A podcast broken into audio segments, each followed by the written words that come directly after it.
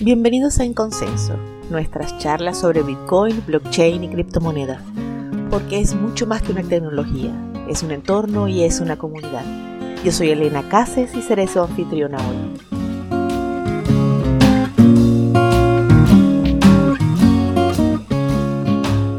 Hola a todos. Hoy, en otro episodio de En Consenso, eh, le vamos a hablar un poco sobre minería. Tengo a mi lado a José, como siempre. Hola José. Hola Elena, gracias por tenerme aquí de nuevo. Gracias a ti por estar. Y nuestro invitado de hoy es Joan Telo. Joan Telo es ingeniero en sistemas, especialista en seguridad de redes de Cisco y un profesional en la minería con mucha experiencia en Venezuela. Queremos hablar del tema de la minería en Venezuela que tiene tela, tela, tela que cortar. Eh, Joan, bienvenido en Consensos. Hola Elena, muchísimas gracias por la invitación. En gusto tenerte aquí. Joan, mira, eh, tuvimos a un, a un analista económico, tuvimos a especialistas desarrolladores, tuvimos a eh, eh, gente que hace difusión de criptomonedas y del entorno de criptomonedas en, en todos lados, en todos los países del mundo. Y uno a uno me han ido rompiendo el corazón. Todos me han desencantado y todos me dicen que eh, no es verdad que se haga plata haciendo trading, que hay que ser sensato y invertir con la cabeza. Otros me dicen que no es verdad que sea, uno se hace millonario Em, con las criptomonedas, comprando criptomonedas y sentándoselas a verlas crecer. Tú eres mi última esperanza. Dime que voy a ser millonaria con las criptomonedas haciendo minería. Bueno, eso es una pregunta súper interesante de verdad y te explico por qué. Em, realmente el trading, como lo comentaste anteriormente, es bastante complicado y incluye variables como paciencia y capital de, inversión.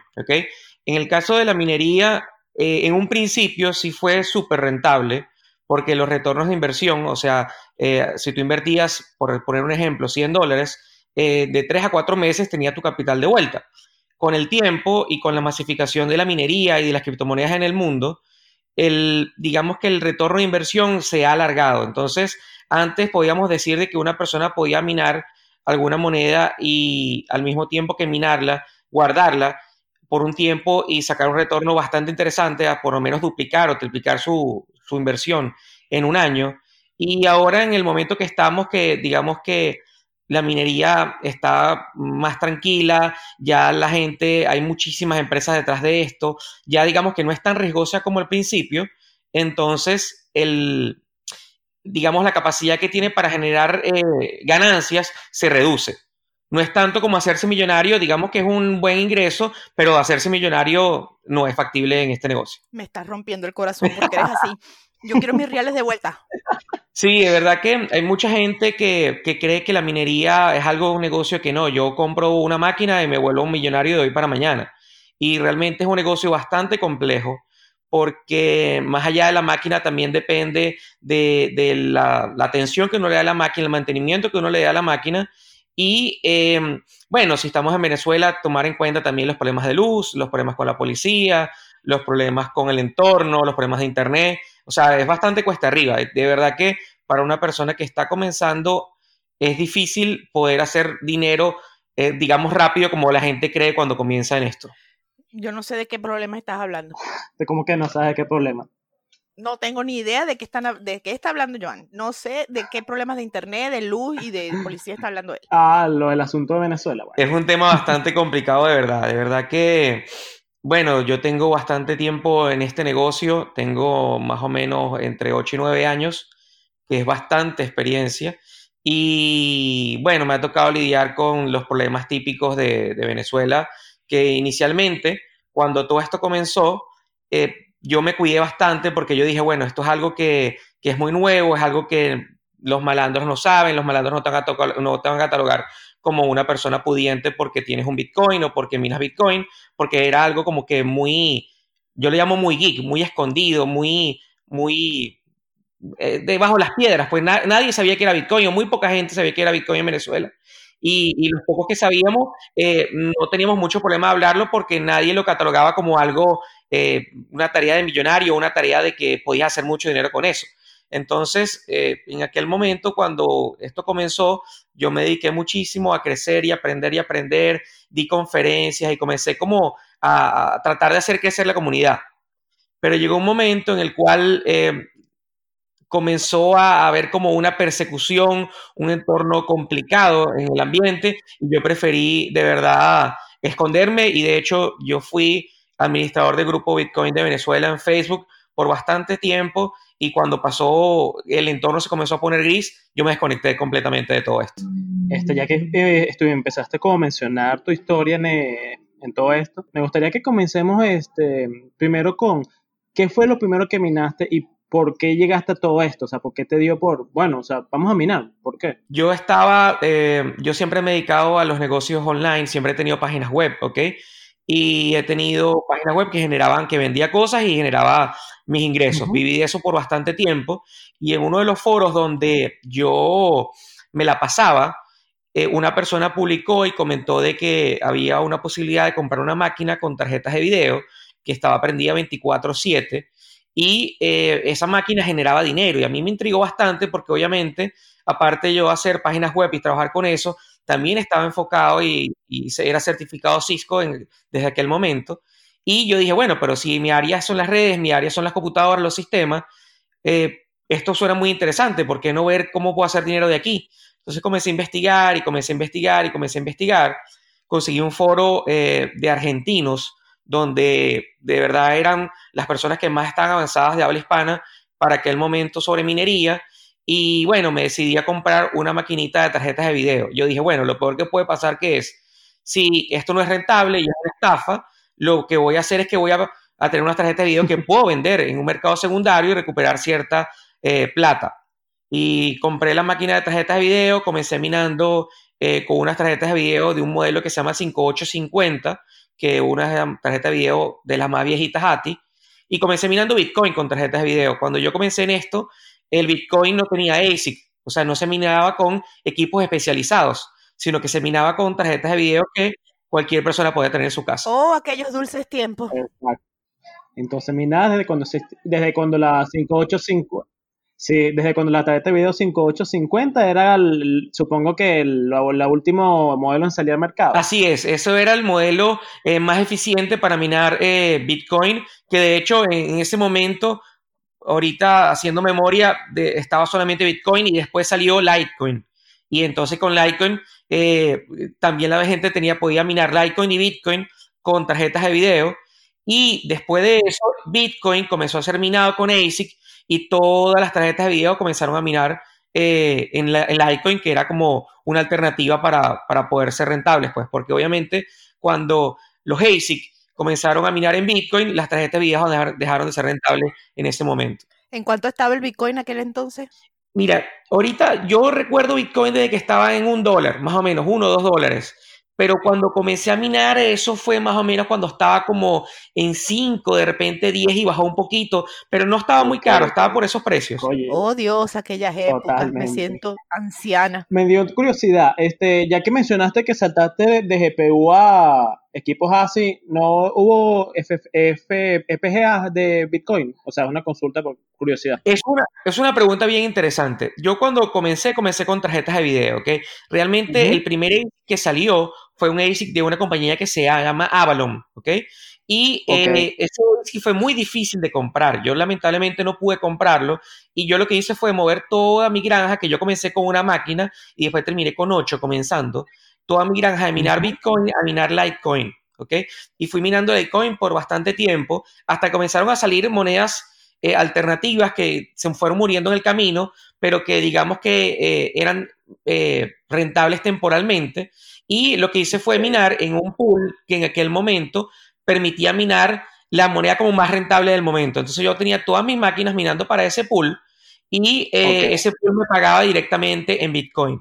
Respondiendo a tu pregunta, yo no salté por FPGA porque digamos que yo cuando hice mi inversión, eh, me pareció que comprar FPGA como era un equipo que podía ser útil nada más para minar u otras cosas muy especializadas, si yo compraba eso y todo el Bitcoin y todo esto se iba a la nada, yo iba a perder el dinero, iba a tener el dinero como ahí en un equipo que no podía revender. Por eso yo siempre eh, he sido fanático de minar con tarjetas de video. porque son equipos oh. que tienen como un segundo, una segunda utilización y si esto se va mm, a, la basura, yo todavía tengo la posibilidad de revender los equipos. O sea que no estás muy convencido de que Bitcoin prevalezca. Eh, bueno, eso es una pregunta bastante complicada. Realmente no, es, no estoy convencido de que Bitcoin no prevalezca, sino que a medida que ha pasado el tiempo, eh, la minería con tarjeta de video se ha visto afectada, Y el rendimiento de la minería con tarjeta de video se ha reducido drásticamente. ¿Por qué? Porque cada vez más algoritmos tienen em, equipos especializados para ser minados y entonces lo poco que queda para minar, digamos que hay muchas tarjetas de video minando eso que queda poco y la rentabilidad no es la misma. O sea, eh, si hablamos en términos de retorno de inversión en este momento, eh, una ASIC se puede retornar inversión en unos ocho meses, cuando una máquina con tarjeta de video el retorno de inversión pueden ser 15, 18 meses. Entonces, realmente el negocio ahorita con tarjeta de video no es tan bueno y justo ahorita estoy migrando de tarjeta de video a ASIC. O sea, estoy volviendo a, digamos, a, la minería con ASIC de Bitcoin que, que es más rentable por ahora. Justo te iba a comentar sobre eso, o sea. O sea, ahora sí. Exacto. Sí, pero, o sea, justamente te iba a comentar de eso de, o sea, siempre has estado entonces en minería con GPU, con tarjeta de video, y ahorita es que está incursionando con los ASIC. Bueno, es un poquito complicado porque digamos que cada momento, cada ciclo del Bitcoin y las criptomonedas tienen un punto óptimo donde, que, donde hay que minar o cómo se puede minar, ¿ok? Eh, contando un poquito mi historia de cómo comencé, luego de comenzar a minar eh, eh, Bitcoin con tarjeta de video, después pasar a minar Litecoin con tarjeta de video, después pasar a minar cualquier eh, altcoin que existiera en el momento, ¿ok? Con tarjeta de video porque era siempre más rentable que con Litecoin directamente. Llegó un momento donde eh, Litecoin subió a 40 y Bitcoin subió como a 1100 dólares y bajó, bajó brusco. Bitcoin terminó como en menos de 100 y Litecoin se fue a menos de 5 dólares, ¿ok? Y en ese momento las tarjetas de video de verdad dejaron de ser rentables por completo. ¿ok? Y en ese momento, ¿qué fue lo que me tocó hacer a mí? Comencé a comprar ASIC de Bitcoin, que para ese momento estaríamos hablando del S1 de Bitmain, que fue el primer equipo que sacó Bitmain eh, a la venta. Y a partir de ese momento... Ya que lo mencionas, disculpa que te interrumpa, Joan, ¿en qué año fue como eso para tenerlo en cuenta? El, el primer este, minero de Bitmain. Pudo haber sido 2013, 2014, pero realmente no estoy seguro. No estoy seguro. Vale, vale, continúa, continúa. Entonces, em, comencé a minar con, con ese uno de Bitmain y las tarjetas de video las empaqué. ¿Por qué las empaqué? Porque lamentablemente eh, un equipo de tarjeta de video consumía, por poner un ejemplo, 800 eh, watts de corriente y me generaba 20, 25 dólares, 30 dólares al mes. Y un equipo S1 de Bitmain eh, consumía menos que eso y generaba el doble o el triple. Entonces, obviamente, yo dije, bueno, yo como no tengo corriente limitada porque tenía un espacio físico pequeño adaptado para eso, yo dije, voy a pagar todo lo que tengo de tarjetas de video, que genera muy poco, voy a ponerlas a venderlas en Mercado Libre y voy a poner a minar todo el espacio que tengo con ese uno. Y eso fue lo que hice. Pasarme de GPU, las GPU las guardé, comencé a minar con ASIC y a, seguir evolucionando con eso. Conseguí eh, adecuando espacio, conseguí preparando espacio para seguir minando con ASIC de la medida de lo posible. ¿Y qué fue lo que pasó? Que con el tiempo, fui avanzando, S1, S2, S3, con el tiempo apareció Ethereum. Y Ethereum volvió a la vida las tarjetas de video. Esa tarjeta de video que yo tuve guardadas por bastante tiempo, eh, al salir Ethereum, como fue una moneda que, digamos, impulsó o innovó en, términos eh, de tecnología por el tema de que es una... Eh, plataforma de contratos inteligentes y todas esas cosas, digamos que la, rentabilidad de la media con tarjeta de video se puso muy interesante y en ese momento comencé a dejar de comprar ASIC, a activar de nuevo mis tarjetas de video y comencé a dejar de comprar ASIC por completo, a vender los que tenía y a comprar tarjetas de video nuevas para volver a minar con tarjeta de video. O sea, eh, realmente eh, es, un poquito complicado porque el, tema del negocio de la minería eh, depende mucho, de muchos factores, depende de estar en el momento oportuno, en la tecnología oportuna. Y para eso hay una cosa bien interesante. Yo he comprado equipos, por ejemplo ASIC, que los compras hoy y hoy generan, por poner un ejemplo, 500 dólares al mes. Y eh, lamentablemente el mes que viene ya está generando 100. ¿Y por qué pasa eso? Porque son ASIC que son eh, preparados para monedas especializadas, como por ejemplo con Decret. Decret es una moneda que era solamente posible minarla con tarjeta de video hasta cierto punto. Eh, hubo unos fabricantes que sacaron un minero especializado para Decret, ¿ok? ¿Y qué pasó? El minero Decret hizo el primer mes y el segundo mes muchísimo dinero, pero ya después del tercer mes ya no sirve para nada. ¿Por qué? Porque la dificultad sube tanto que lo vuelve poco rentable. No sé si estoy siendo muy técnico en lo que estoy diciendo. Elena, ¿has entendido algo hasta aquí? Para los términos, me imagino que para José Rafael no eres muy técnico, para mí eh, es chino, chino básico. Eh, sé que están hablando de distintos tipos de procesadores y que cuando hablamos de tarjetas gráficas, hablamos de las mismas tarjetas que se ponen en las computadoras para administrar, bueno, imágenes. Para los videojuegos, jugadores generalmente, exacto. Videojuegos. Imágenes más que nada. Videojuegos. Entonces, en general, las mismas computadoras y las preparadas como para hacer computadoras de alto desempeño en, eh, para jugar, las computadoras de los gamers, también en algún momento sirvieron para minar criptomonedas. ¿Estoy bien? Eh, bueno. Exactamente. Y después de eso salió un procesador muy particular que hacía una relación de consumo de electricidad y capacidad de procesamiento más eficiente porque se dirigía específicamente al algoritmo de Bitcoin. Una criptomoneda específica. Claro. Exactamente. Exactamente. Tal cual, lo dijiste de la manera más simple posible para poder entender esto que de verdad sé que es bastante complejo. Porque yo lo veo así, yo siempre lo explico así. Un ASIC, o sea, una tarjeta de video es un chip genérico que permite eh, ser programado para poder sacar cualquier tipo de cálculo matemático o cualquier algoritmo. ¿ok? Entonces una tarjeta de video puede minar cualquier moneda. ¿ok? Los ASIC como tal son equipos que están preparados de chips que solamente saben hacer un tipo de cálculo matemático o un tipo de algoritmo específico. Por lo tanto, son muy rápidos y eficientes, pero solamente saben hacer eso. Es como una persona que solamente aprende a sumar y suma toda la vida. Va a ser un experto sumando, pero solamente va a poder sumar. En cambio, una persona que suma, resta, multiplica, divide, hace límites de derivadas, de repente no va a ser experto sumando, pero va a poder hacer todo lo que le pongan en, en un ejercicio. Es más o menos una analogía que yo hago para poder explicar la diferencia entre los equipos especializados, que son los ASIC, y los equipos genéricos, que son los equipos de tarjetas gráficas. Si no estoy mal, eh, algunas criptomonedas están intentando bloquear el minado con ASIC. Eso es cierto, eso es cierto. Por ejemplo, ¿cuál es el problema? Bueno, eso es un tema bastante interesante.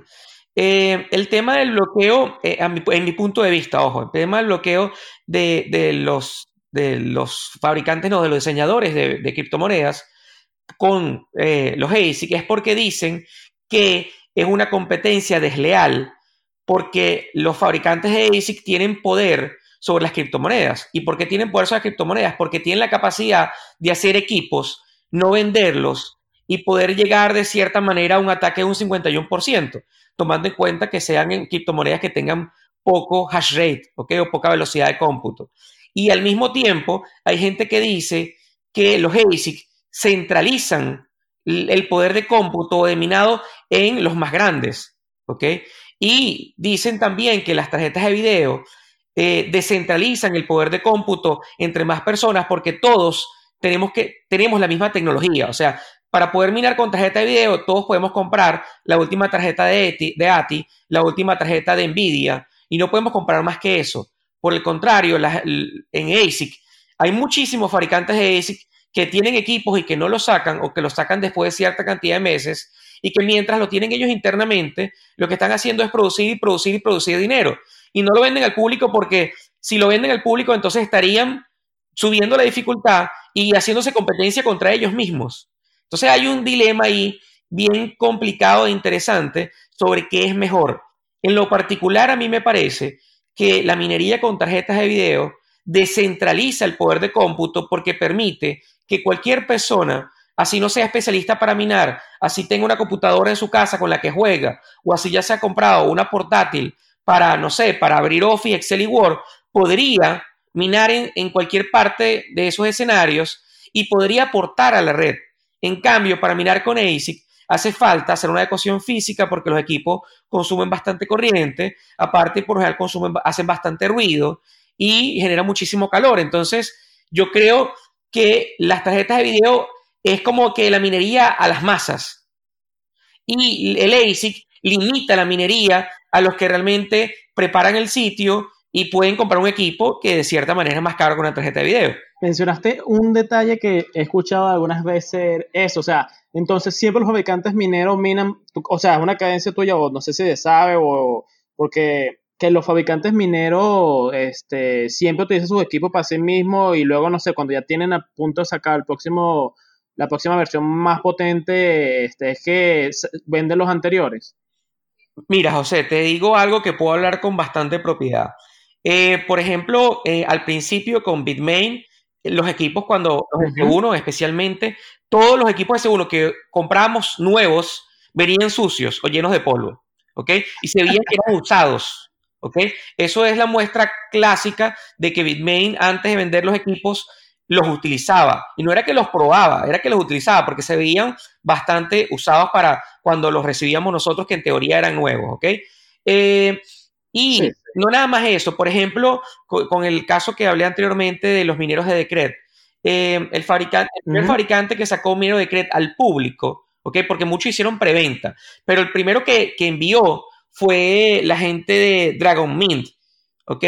Que fue un fabricante que duró por poco tiempo en el mercado y parece que quebró, se fue de allí, del mercado, no sé por qué. Y ellos, esos fabricantes, fue muy obvio cuando comenzaron a aprender los equipos, que en teoría ellos dijeron que lo estaban probando, porque fue muy obvio, porque esa moneda solamente se minaba con tarjeta de video y la dificultad se mantenía estable. Y en el momento en que ellos en teoría estaban cerca de comenzar a chipear esos productos, la dificultad subió tres y cuatro veces lo que había subido. Entonces esa es la muestra de que ellos minan con esos equipos y de hecho ellos atrasaron la entrega a los clientes y se veía que seguían subiendo y subiendo y conectando y conectando equipos. ¿Por qué? Porque esos equipos, en el momento que ellos los estaban utilizando, producían ponte tú 200, 300 dólares al día y ellos los habían vendido en 10 mil dólares cada uno. ¿Ok? Entonces, si ellos, ¿para qué lo van a entregar al público si ellos lo pueden tener prendido un mes y en un mes 300 dólares al día son 10 mil dólares? Entonces, llegó un momento en que ya la presión de los clientes era tan fuerte y los otros fabricantes también ya estaban comenzando a conectar los ASIC para minar Decret, que ellos tuvieron que comenzar a entregarlos. Pues.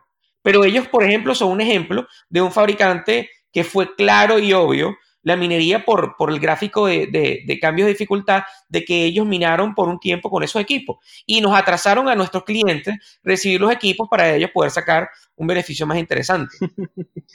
o sea, literal. Qué gente tan agradable. Literalmente el mejor negocio es ser fabricante de mineros así.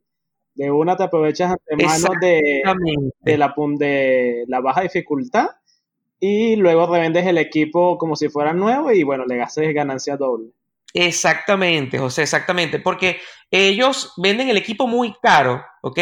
Fíjate tú, ese equipo, y te pongo un ejemplo clave de ese equipo en particular, ese equipo costó 10 mil dólares cada uno, ¿ok? Pero ese equipo, eh, en el momento que salió, tenía la capacidad de hacer, eh, ponte tú, más o menos, cuando yo lo recibí, ese equipo estaba haciendo 2 mil dólares al mes o 3 mil dólares al mes. ¿Ok? O sea, ponte tú, la, el retorno de inversión tú lo calculas y te dice, bueno, rapidito, tres meses. Pero cuando todo el mundo comienza a recibir esos equipos y todo el mundo comienza a conectarlos, ya al tercer mes, y ese equipo estaba haciendo 200 dólares. ¿Por qué? Porque es un cambio muy brusco de una moneda que salió de minarse con tarjeta de video a una moneda que comienza a minar con ASIC. La diferencia es muy brusca y el cambio al principio nadie tiene ASIC y obviamente todo es demasiado rentable, pero cuando todo el mundo tiene ASIC, entonces ya ahí prevalece el que tenga el mejor ASIC. Y obviamente, eh, cuando uno compra el equipo inicialmente, uno hace los cálculos y es una apuesta contra la dificultad. Y eso, de hecho, es una cosa que es súper complicada de hacer para las personas que están comenzando en este mundo. Cuando yo compro un equipo de un algoritmo que está siendo solamente minado con GPU y va a comenzar a ser minado solamente con ASIC, yo apuesto a que la dificultad no va a subir tan rápido como yo creo voy a poder lograr retornar mi inversión. Es una apuesta, pues. Es, realmente una inversión muy complicada. No por, el contrario, la minería, por ejemplo, de un equipo de Bitcoin ahorita mismo es algo muchísimo más tranquilo y muchísimo más controlado porque digamos que los equipos de Bitcoin, los ASIC, ya tienen muchísimo tiempo en el mercado, ya han evolucionado bastante, la tecnología en la que estamos es bastante eficiente y los cambios de tecnología que pueden venir ahorita no son demasiado radicales. Entonces lo que puede hacer variar la dificultad ahorita mismo de Bitcoin es que suba mucho el precio o que baje demasiado el precio. Que si sube mucho el precio, obviamente, la gente se decide a conectar más equipos y la dificultad tiende a subir. Y si baja demasiado el precio, la gente comienza a pagar equipos porque no son rentables y eh, comienza a bajar un poco la dificultad. Es lo único que podemos ver ahorita en Bitcoin. No vamos a ver una multiplicación de dos o tres veces la dificultad que nos pueda afectar el rendimiento de este equipo en el tiempo. Ya que mencionaste a nuestros oyentes. Ya vaya, va, José, espérate un segundo. Continúa. A nuestros oyentes. Ya le vamos a preguntar a Joan qué es lo que tenemos que instalar en este momento para que sea rentable. Ya lo vamos a hacer. Vamos a aclarar un poquito, un par de cositas antes de llegar hasta allá. No nos abandonen. Joan, entonces, antes de que entre tu pregunta, José, que después me monopoliza a Joan y me quedo yo como los pajaritos en grama. Eh, no se supone que entonces, eh, si queremos hacer minerías para las masas, eh, lo ideal sería que una de dos, tengo dos panoramas en el horizonte. Una, que todo el mundo mine con GPU y nos olvidemos de la rentabilidad de la minería de Bitcoin por ejemplo, por hablar de la, de la, moneda más madura o la que tiene más tiempo o la que tiene un ecosistema más grande, la que, tiene, la que es más sólida o la que es de referencia, o que todo el mundo se pase a así. Y, eh, y al forzar, o sea, con un mercado más grande, lo que podríamos forzar es que ya no haya tanto monopolio de la producción de, de, procesadores ASIC eh, en pocas manos.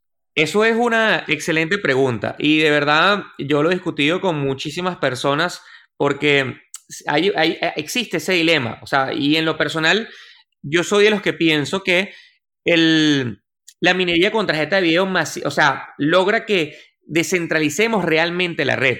¿Y por qué logra que descentralicemos realmente la red? Porque hay muchísimas tarjetas, o sea, todo el mundo puede tener una tarjeta, una tarjeta de video en su computadora, ¿ok? De repente no todos pueden minar eh, la moneda, no sé, eh, que, sea eh, más pesada de minar o más fuerte de minar, pero prácticamente todo el mundo puede minar, incluso con CPU, con el CPU que trae integrado a la computadora también podemos minar. Y dando la oportunidad a que la mayoría que digamos que en el mundo tiene computadora en su casa pueda minar, para mí está más descentralizado que poniendo la posibilidad de que las personas minen solamente con equipos especializados. ¿Por qué? Porque no todo el mundo puede comprar un equipo especializado, pero sí todo el mundo tiene una computadora en su casa, o prácticamente todo el mundo. ¿Ok? Entonces, a lo que yo voy con esto es que si ponemos la minería con tarjeta de video, vamos a lograr que la red esté completamente descentralizada porque vamos a tener demasiada gente minando en el mundo desde sus casas, ¿ok? Ojo, van a seguir estando las minas grandes con muchas tarjetas de video, claro que sí, pero también va a haber muchas casas, cada una en su casa puede aportar la descentralización de la red, que irnos por el lado del ASIC, porque que, han demostrado los ASIC en el tiempo, que cada vez más los fabricantes eh, son más duros. Con eh, los clientes, son más careros, abusan más de, la garantía, abusan más de su posición. Pues como ellos tienen una posición ganadora, ellos eh, limitan la cantidad de equipos que ponen a la venta, entonces de repente no todo el mundo puede tener la última tecnología, ponen a veces los precios muy altos, como son pocos fabricantes que venden en masas, entonces eh, la garantía es muy poca, la calidad de los equipos son muy, eh, es muy mala. O sea, realmente a mí me parece que la descentralización de, de la minería va ligada completamente a la minería con tarjeta de video. Pero eso es algo muy personal. No sé qué piensan ustedes. Yo creo que cualquiera de las dos alternativas sería buena si todo todas las criptomonedas tuvieran 10 años de vida, por lo menos como tiene Bitcoin. Sí, podría ser. Lo que pasa es que eh, también hay un tema, ¿no? Eh, tomando en cuenta los monopolios. Y es que fabricantes de tarjetas de video realmente hay dos en el mundo, grandes, ¿ok? Entonces, podríamos estar pensando que salieran, estaríamos saliendo de los monopolios de los fabricantes de ASIC, que son realmente, como yo digo, oscuros. ¿Por qué? Porque son chinos y son de países donde hay prácticas muy particulares, ¿ok? Y, los, y entraríamos en los monopolios de fabricantes de tarjetas de video que de cierta manera son marcas muy grandes que también podrían ser un problema, no lo sé, hasta ahora no han demostrado serlo, ¿ok? Y de cierta manera yo confío en un monopolio de una empresa grande como Nvidia o como eh, AMD a confiar en un fabricante como Bitmain o un fabricante como, no sé, como Canon o como Spondolich o cualquier otro fabricante que siempre deja con la duda uno qué tan transparente es con las cosas que hace. Y volviendo, ahorita tocando este tema de, y nos salimos completamente del tema de la minería, pero hay, algo bien interesante con el tema de los fabricantes y es que eh, hace poco una persona que está detrás de, del desarrollo de los chips y de los ASIC decía Coin, eh, publicó un artículo indicando que Bitmain eh, de cierta manera hace una guerra en contra de los fabricantes y de la competencia y cualquier otro, eh, digamos, vendedor de partes que supla la cadena de suministros de otro fabricante que esté en contra de Bitmain, él como lo castiga y no le compra. Para poder reducir de, cierta manera la competencia que tiene Bitmain en, en el entorno de ASIC. O sea, Bitmain eh, de verdad ha demostrado que es muy oscuro con sus prácticas para poder mantener su posición. Oscuro es decir poco, ¿no? Ese fue ese artículo. Es eufemista. Ese artículo, totalmente. Ese es el artículo de David Warrell, decía, sí, muy bueno ese sobre la minería, sobre Así crear en, el mundo fabricante minero. Este, sí, yo también lo leí y decía tal cual, eh, denunciaba las prácticas desleales de Bitmain.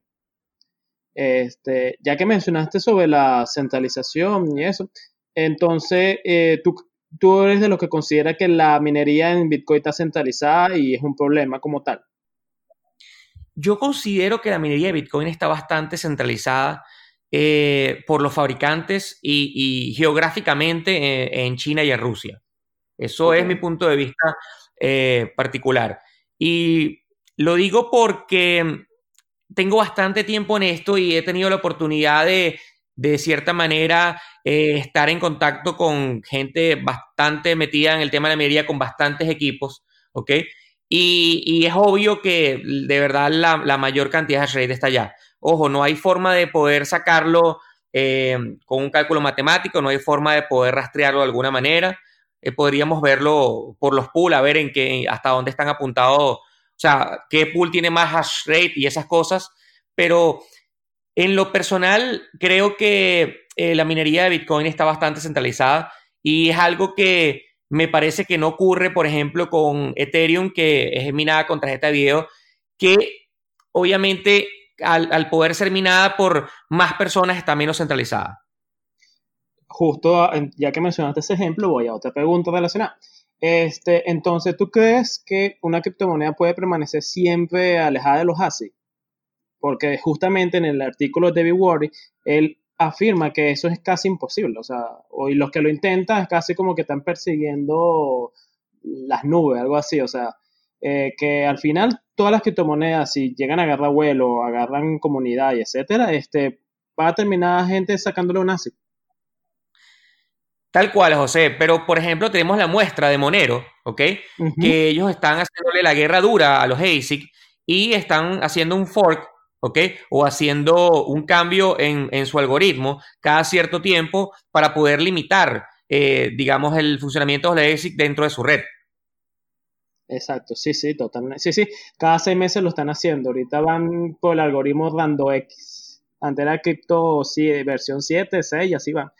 Pero justamente ese es un buen ejemplo, porque también lo ha hecho ahorita hace nada, lo hizo Green, Bing, que son de las monedas, las criptomonedas más, de las más populares para minar en GPU. no sé si me equivoco en eso, Joan, ahorita. Green y BIM. Realmente, eh, José, el, tema de la minería de, GPU para mí es bastante eh, cambiante, ¿ok? Y te explico por qué. Porque como yo manejo cierta cantidad de equipos, yo prefiero eh, mantenerme en las realmente estables en el tiempo y no saltar en las más pequeñas, porque a veces de salto en salto lo que consigo eh, es, estar, estar en negativo con respecto a Ethereum. Entonces, digamos que las últimas monedas que yo he minado con tarjetas gráficas es Ethereum y Green. Ok. Sí, sí, sí. No, o sea, te estaba haciendo más bien ese ejemplo por el hecho de que tal cual, eh, eh Gain también está haciendo bifurcaciones anti-ASIC y BIM. y me vengo al caso de que también Monero lo ha hecho como hace meses, ya estoy repitiendo todo lo que dije anteriormente, pero el hecho está en que este, mucho, hace poco justamente, eh, salió en varios sitios, eh, infinidad, bueno, no infinidad, como unos 10 vulnerabilidades críticas en Monero, este, que muchos las acusan justamente es por esa cantidad tan, de tantas bifurcaciones que, este, que es una de las razones por la que dicen muchos desarrolladores de Bitcoin del por qué se, son tan reacios unas bifurcaciones duras en Bitcoin porque, oye, si digamos la criptomoneda con mayor valor, la que mueve mayor valor, este, oye, si se hicieran bifurcaciones a cada rato, imagínense un inflacionario como el que pasó, que descubrieron hace tiempo el Bitcoin, pero cada seis meses. Porque, bueno, o sea, concentrarse en, en, en, en, modificar tanto el código, este, podía tal cual este, llenarlo de, de vulnerabilidades. Eh, eso lo agrego, lo agrego es por el hecho de que, o sea, consideras mejor que, o sea, en los, digamos, los beneficios y contras, es mejor mantener una red, este, fuera, eh, alejada de los ASI a que tenga muchas vulnerabilidades por las mismas eh, actualizaciones. Eso es una excelente pregunta, José. Eh, realmente cuando se le hacen cambios al, protocolo, se abre una posibilidad de que existan más vulnerabilidades y yo creo que es un peligro bastante grande que no puede correr Bitcoin. Bitcoin es como decir eh, la mamá o el papá de las criptomonedas. Y eh, sería una apuesta bastante arriesgada estar cambiando algoritmo para poder mantenerse fuera de los ASIC. Pero, al no apostar y al no tratar de buscar mantener los ASIC fuera, estamos permitiendo que el hash rate se acumule eh, en ciertas personas o grupos que podrían de cierta manera poder llegar al 51% de la red, que podría ser preocupante también. Entonces, eh, realmente aquí es un dilema y, es una, excelente pregunta, a ver, que, que, la que tú planteaste, ¿qué es mejor? o me permito correr el riesgo de tener vulnerabilidades, pero sacando los ASIC de la red, ¿ok? Y estando a mi punto de vista más descentralizado, o me centralizo y, tengo y mantengo el poder en los fabricantes de ASIC, ¿ok? Pero mantengo mi red estable y sin agregar cambios que puedan tornarse en vulnerabilidades, ¿ok? Y mm, yo creo que eso, esa respuesta la tendremos eh, a medida que pase el tiempo y evolucione la tecnología. ¿ok? Eh, yo creo que eh, para Bitcoin el ejemplo de otras criptomonedas que están haciendo cambios en, el protocolo para alejar los ASIC pueden ser una prueba de, por qué sí hacerlo o por qué no hacerlo.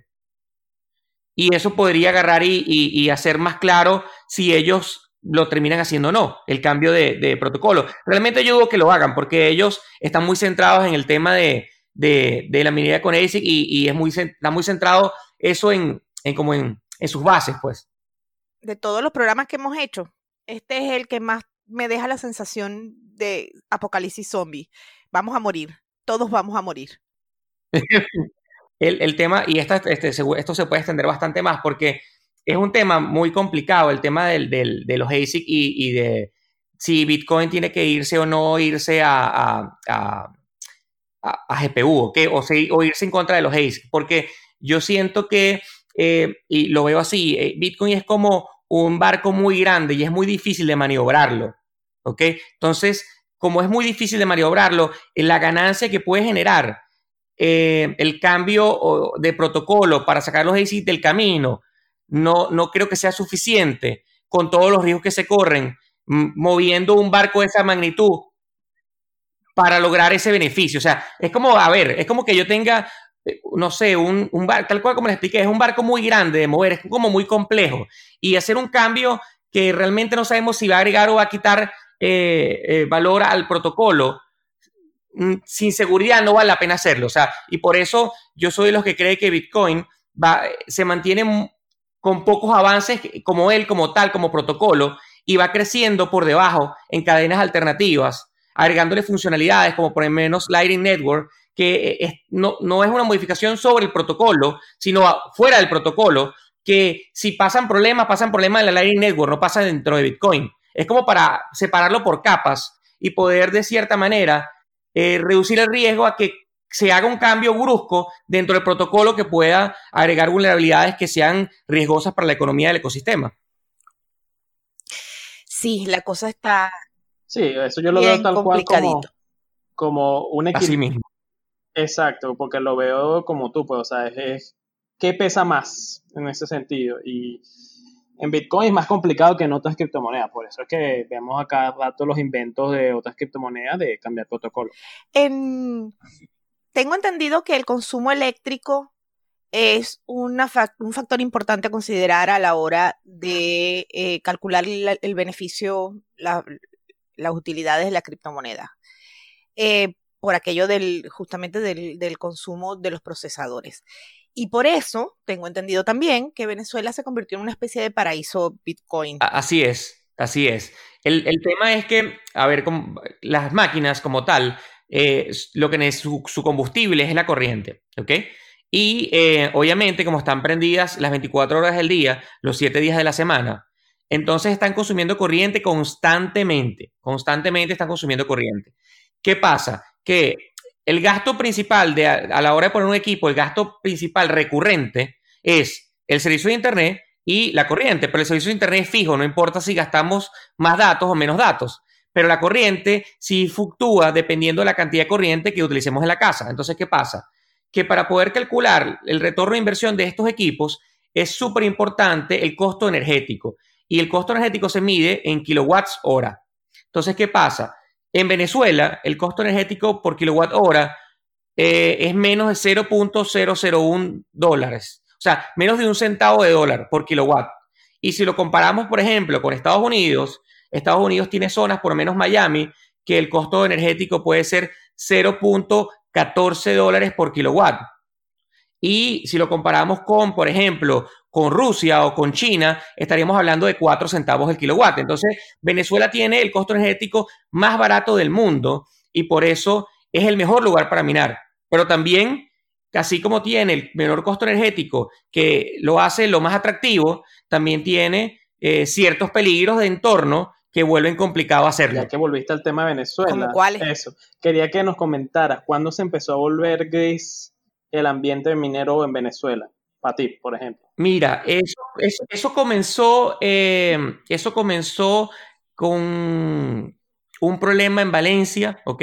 Digamos que fue uno de los que hizo más ruido, donde agarraron a, a un par de personas eh, minando criptomonedas y lo pusieron que, que estaban, eh, los agarró la policía y que no, que estaban estafando a la nación, que estaban robando energía, que estaban, no sé, terrorismo y todo ese tipo de cosas que ellos acostumbran a ponerle a, las personas que agarran. Los acusaron de ilícitos cambiarios. De delitos cambiarios, sí, exactamente. Entonces, eh, a partir de allí comenzó como una medio cacería, ¿ok?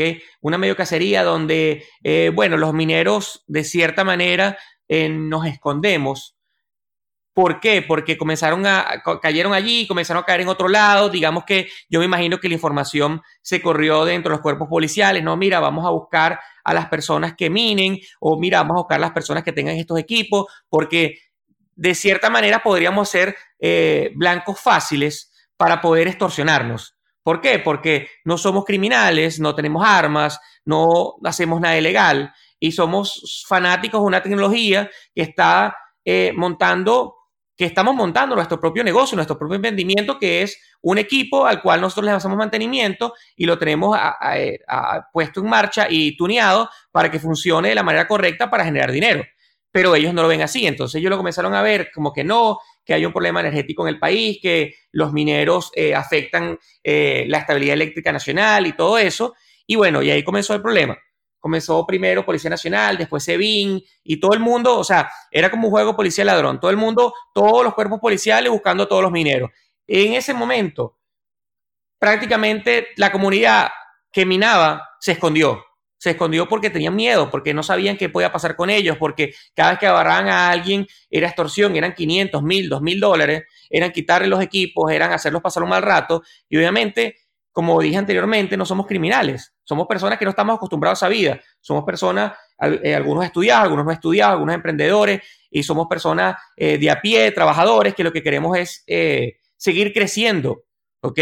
Eh, como personas y, obviamente hacer dinero para mantenernos. Pero no, la, policía lo veía mal y, comenzó a, buscarnos. Y a encontrarlos.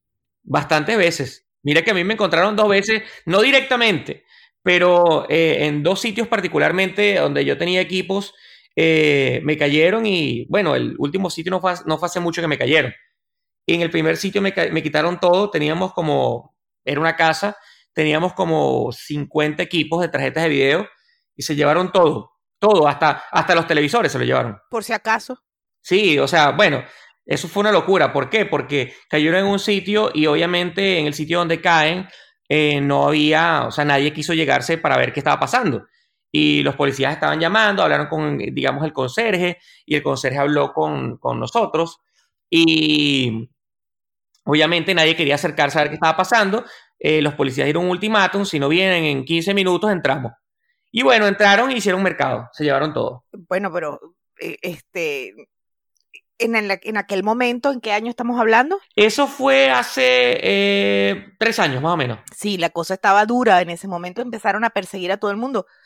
y justo después empezó el tema del Petro, si no recuerdo mal, fue hace dos años, José. El Petro, en el 2017 empezaron con ese cuento. Exacto, en, hace dos años, y entonces se, se, aflojó un poquito el tema contra los mineros cuando empezaron a meter presos gente que minaba para el gobierno. Sí, así mismo. Y, de hecho, ojo, a mí, eh, para ver, este año no. Eh, el año pasado, a finales del año pasado, me cayeron en un sitio, ¿ok? Que ya estaba el petro, ya estaba la ley de mineros, ya estaba todo, y me cayeron y, un par de veces, ¿ok? Me cayó una semana un cuerpo policial, a la semana siguiente otro cuerpo policial, continuo, otro, como, como el primero no logró hacerme nada, el segundo eh, buscó como descobrársela. Y bueno, por suerte tampoco lograron hacer nada, pero no fue porque eh, por las buenas cosas, por de buena manera, pues. No, felices no se fueron, eso podemos estar seguros. Exactamente, sí, no se fueron de buena manera. Pero, y, y de hecho, ese sitio, una vez que, que, tenemos un, digamos, un encuentro con la policía, solemos sacar los equipos del sitio. Eh, vamos a, a, hablar de cosas más felices. Vamos a cumplir la promesa que les hice a nuestros oyentes. Aprovechando tu vasta experiencia, Joan, cuéntanos, si yo quisiera empezar un equipo de minería hoy, ¿qué es lo que tengo que hacer?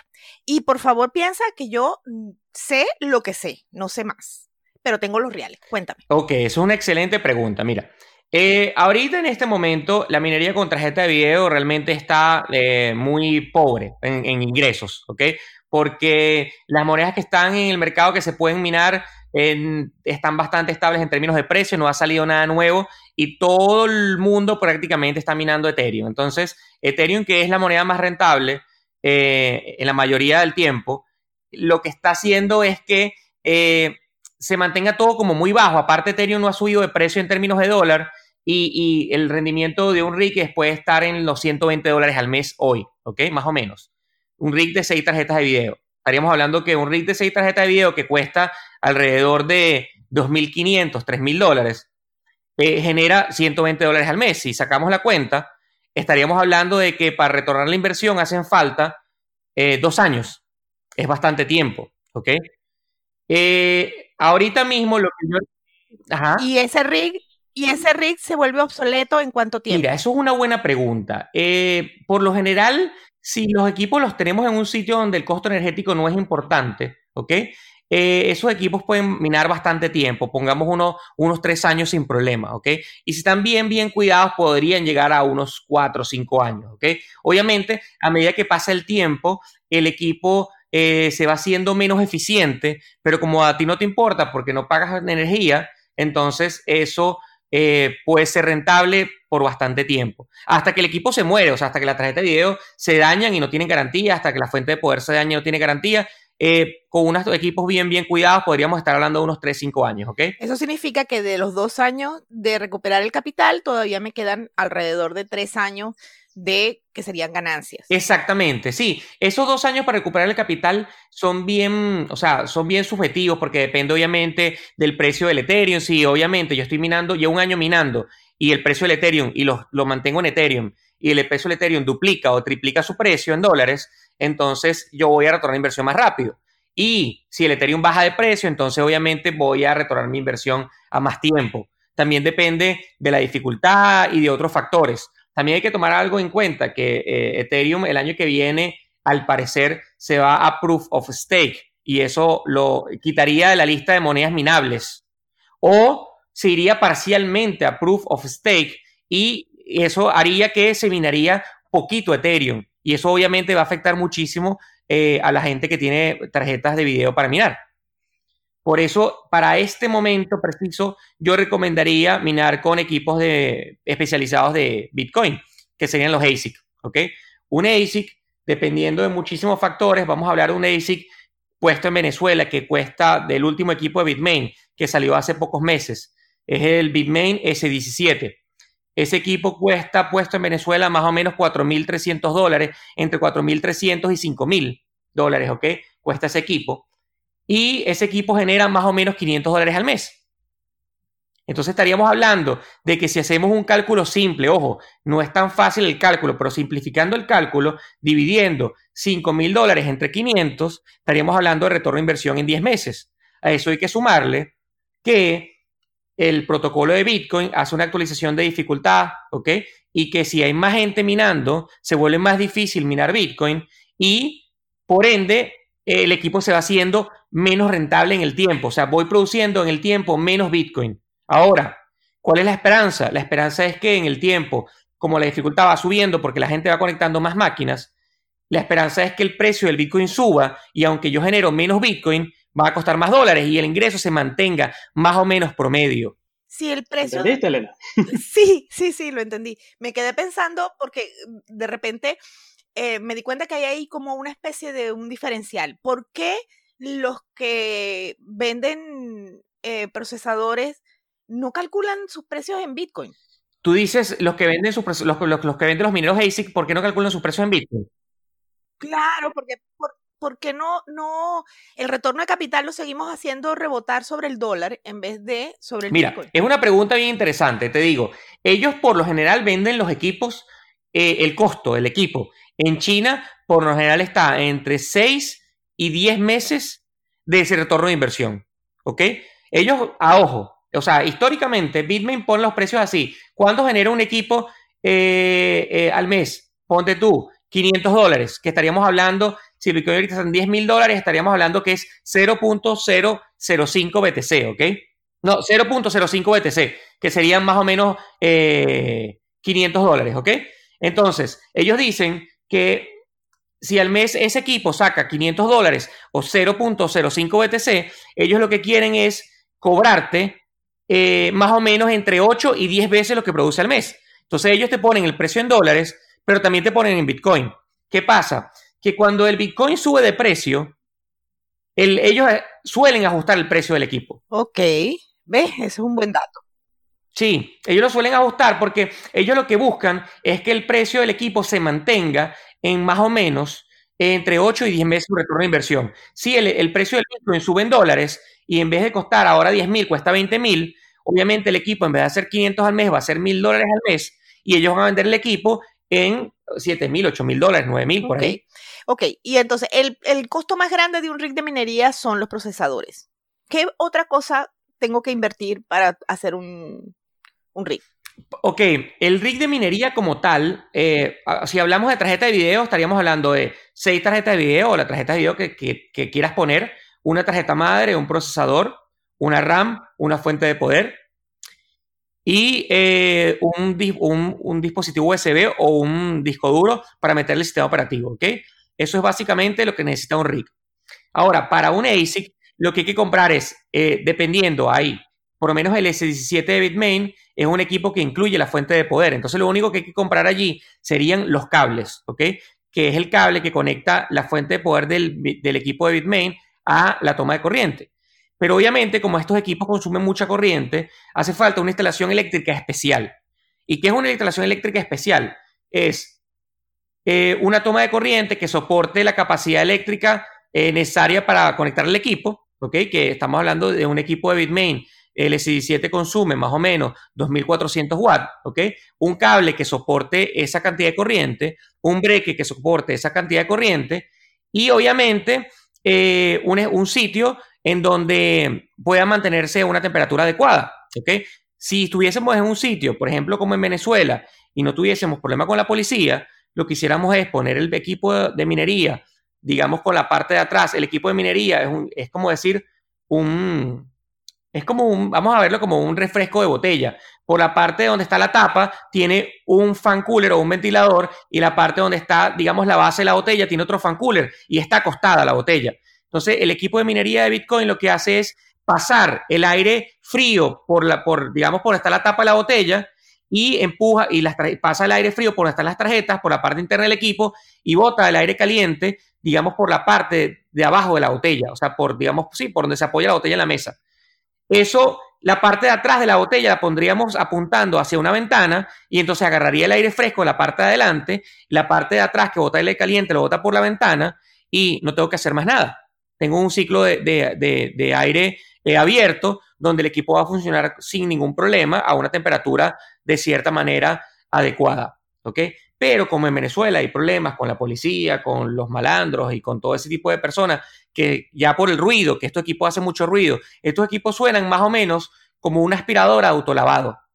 Entonces, ustedes se imaginan tener un aspirador autolavado en su casa. Y si lo tienen, viven en un piso 1, un piso 2, ¿ok? Y lo tienen apuntado a la ventana, el que pasa por la calle, el que pasa en el carro lo va a escuchar. Entonces, no hay nada más eh, obvio que está minando a alguien que uno pase debajo de un edificio y se escuche el ruido de una aspiradora y tú digas, bueno, ¿y qué aspiradora es esa? Si es una casa, obviamente están minando. Entonces, ¿qué, qué se hace en Venezuela? Eso, eso, es como tratar de pasar un contrabando de gallo a las 3 de la mañana. Exactamente, exactamente. Como yo, como yo digo, yo suelo decir, eh, nosotros los mineros, eh, de verdad tenemos una tarea difícil en, tratar de, pasar menos desapercibidos, porque esconder lo que nosotros hacemos es difícil por varios factores, porque primero consumimos mucha corriente, después hacemos mucho ruido, y, después, bueno, aparte el, transporte, o sea, si uno lo mueve, entonces uno tiene que moverlo con cuidado. De verdad es bastante complejo el tema de la minería en Venezuela. Pero volviendo al tema de, los mineros, eh, para poner el, equipo funcional hace falta eso. Y obviamente una conexión a Internet, que tiene que estar, eh, no hace falta que sea extremadamente rápida, pero sí que no se caiga, porque siempre cuando no tenemos Internet no estamos minando. Entonces, lo importante es tener internet y luz. Si se nos va el internet, no minamos. Si se nos va la luz, no minamos. O sea, los dos son a juro. En lo de los sitios así de minar, me hiciste recordar una vez en el edificio de, un familiar mío. Había un depósito que sonaba como un avispero, estaba totalmente cerrado, un depósito del edificio, y que justamente le, le, modificaron la parte eléctrica por fuera y se notaba la diferencia de los cables que nuevos que le pusieron. Exactamente. Entre formas, digamos, formas de ocultar el. Exactamente, eso, eso es súper complicado. Eso es súper complicado y, y, como yo siempre digo, es muy, es muy obvio. Es muy obvio eh, conseguirlo. Entonces, uno tiene unas técnicas que utiliza para poder pasar de cierta manera desapercibido. Pero esa es la ventaja de los equipos de tarjeta de video. Los equipos de tarjeta de video no suenan, ¿ok? Porque son computadoras de casa, ¿ok? Y eh, la corriente que consumen es un poquito menos. Entonces podrían conectarse en una estación eléctrica promedio de una casa hecha bajo los estándares eh, normales. Y por el contrario, un equipo de Bitmain no funciona en una toma normal porque la corriente que necesita son 220 voltios y por lo general la corriente que tenemos en las tomas de una casa son 110 voltios. Entonces hay que hacer una estación a juro especial para poder poner un equipo de Bitmain. Es así, como eh, consumen demasiado comparación. Sí, sí, así es.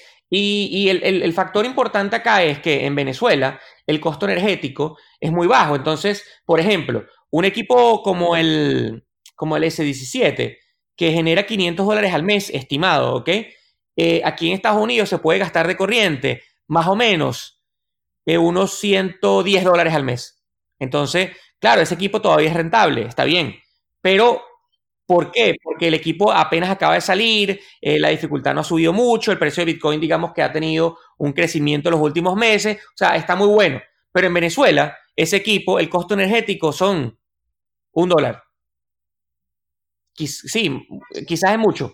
ya, ya, que estás haciendo los ejemplos, ahorita qué equipo ASIC es, hasta qué equipo ASIC de las versiones viejas es rentable en Venezuela. Mira, realmente en Venezuela eh, prácticamente cualquier equipo ASIC desde el S hasta el S1, el S1 que es un equipo viejito, viejito, viejito, debe hacer, eh, no sé, dos dólares al mes o un dólar al mes. Entonces, claro, realmente es muy poco lo que producen, pero si la corriente es gratis o prácticamente gratis, entonces esa es la ventaja de Venezuela, que, la rentabilidad eh, es, muy buena porque cualquier equipo, sea muy viejo, va a seguir funcionando, va a seguir produciendo dinero. Por el contrario, aquí en Estados Unidos, eh, un S7, ¿ok? Eh, ya está prácticamente fuera de juego al menos que sea un sitio de Estados Unidos donde la corriente sea muy barata, ¿ok? Que en Estados Unidos el precio de la corriente depende por estados, ¿ok? Y por compañías eléctricas. En Venezuela el precio de la corriente es fija para toda Venezuela. En Estados Unidos no, o sea, eh, Florida tiene un precio, Washington tiene un precio y así, dependiendo de qué tan cerca estén de las plantas generadoras de corriente y qué tipo de corriente genera cada planta. En Venezuela con todo el asunto del problema eléctrico, ¿cómo están haciendo los mineros? O sea, nada, se aguantan los apagones, han, improvisado e-, equipos de, no sé, este, fuentes de, ¿qué digo? Generadores eléctricos, no me venía el nombre a la mente, o no sé. Es una pregunta bien interesante, mira, eh, si nosotros ponemos generadores eléctricos en Venezuela para, poner, para prender los mineros, ya no sería tan interesante, porque lo interesante de Venezuela es, asume un riesgo bastante grande, sí, es verdad, pero el costo de energía es cero. ¿Ok? Entonces, digamos que eh, eso ayuda y motiva bastante a tener los equipos allá. Pero si por el contrario yo agarro y pongo una planta eléctrica, la planta eléctrica vale bastante plata. Aparte de lo que cuesta la planta eléctrica, necesitas mantenimiento, necesitas combustible y, tienes otros gastos adicionales que no vale la pena. O sea, es mejor que los equipos se apaguen y duren el tiempo que el apagón dura apagado a eh, agarrar y ponerle una planta eléctrica o un UPS, ¿ok? Que es lo que hacemos nosotros. Como las fallas eléctricas en Venezuela están bastante fuertes, lo que tenemos es un sistema de protección, ¿ok? Que nos permite reconectar los equipos una vez que la red eléctrica está estable. O sea, no sé si ustedes han vivido alguna vez que se va la luz y vuelve y va y vuelve y va, o hay unos apagones, unos parpadeos. Eso es. No, jamás en la vida nos ha pasado eso. Jamás. Bueno, eso, eso es una de las cosas más odiadas por los mineros. Eso, a eso le llamamos nosotros los matamineros. Eso, cuando eso pasa, siempre, siempre hay problemas graves, ¿ok? Entonces, ¿qué hacemos nosotros? Ponemos equipos. Alguna, algunos se achicharra. Exactamente. Ponemos equipos eh, que nos permiten, eh, de cierta manera, monitorear eh, el voltaje de la red. Y cuando hay un bajón de voltaje, se apaga por completo. Y cuando la red vuelve, y, tiene cierta cantidad de tiempo funcionando bien, lo, automáticamente los equipos vuelven a funcionar. Eso nos ayuda a, preservar los equipos en el tiempo. No quiere decir que eh, eso eh, haga que los equipos todos se salven. Pero al menos ayuda a reducir la tasa de, falla. Sobre Venezuela hay un tema bien interesante y es que eh, la mayoría de las personas a veces creen que por tener un costo de energía cero o cerca de cero, es el sitio por excelencia más rentable para minar y, el único costo, el costo más grande que tenemos los mineros es la energía. Y si la energía es barata o es cero, entonces eh, el negocio va a ser perfecto.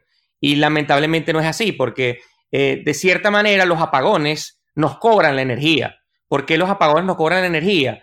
Sencillo y, simple, porque eh, mientras el apagón está en proceso, nosotros dejamos de minar.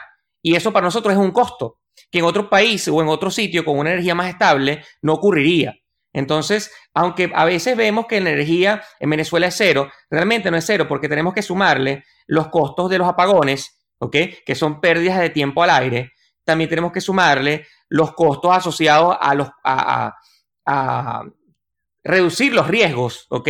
Eh, por los cuales podemos eh, tener problemas con las autoridades del país y al mismo tiempo están los costos asociados a cuando tenemos un problema con el país, con algunos cuerpos policiales del país. O sea, que no es solamente el costo energético que, ok, nos estamos ahorrando de energía, sí, es verdad, pero tenemos ciertos problemas que suman y hacen que el costo realmente no sea cero. Obviamente, el costo energético en Venezuela es interesante y cuando sumamos el costo energético que es interesante y le ponemos lo negativo, que es los problemas de luz, los problemas de seguridad y los problemas con las autoridades, que es abuso de poder o extorsión, ya la cuenta no es tan bonita. Pero el resultado es positivo. Y de hecho, eh, si se hace eh, a pequeña escala, eh, como un equipo o dos equipos en sus casas, me parece que es un excelente negocio siempre y cuando la gente tenga paciencia y no se desespere para recuperar su dinero. Tener paciencia es una condición sine qua non para sobrevivir la patria. Bueno, José. Bueno, Joan. Muchas gracias. Em, como haciendo un resumen de lo último que dijiste, eh, el que quiera dedicarse al deporte de riesgo puede considerar la minería en Venezuela, que, pero por favor meta en sus cuentas lo que llamamos en términos económicos de gente normal el lucro cesante y todos los factores añadidos de riesgo y posibilidades de dormir tranquilos en las noches que añade la patria per se con todas sus características y sus mieles y sus delicias. Eh, ha sido eh, una conversación sumamente interesante, muy iluminadora. Gracias, Joan, por regalarnos. Gracias a ustedes por la invitación. Eh, las puertas quedan abiertas cuando tengas ganas de volver. Los invitamos a seguir oyéndonos eh, con estos temas súper interesantes. Gracias, José Rafael, de nuevo por estar aquí y acompañarnos. Siempre a la orden, Elena. Y los invitamos para nuestra próxima vez. Muchas gracias por oír. Hasta la próxima. Estas charlas en consenso hacen parte de Criptonoticias, el periódico especializado en Bitcoin líder en habla hispana. Nos pueden encontrar en Twitter, Facebook, Instagram, LinkedIn, YouTube, Telegram, en la web criptonoticias.com y ahora en formato podcast, donde sea que escuches tus podcasts. Gracias por acompañarnos.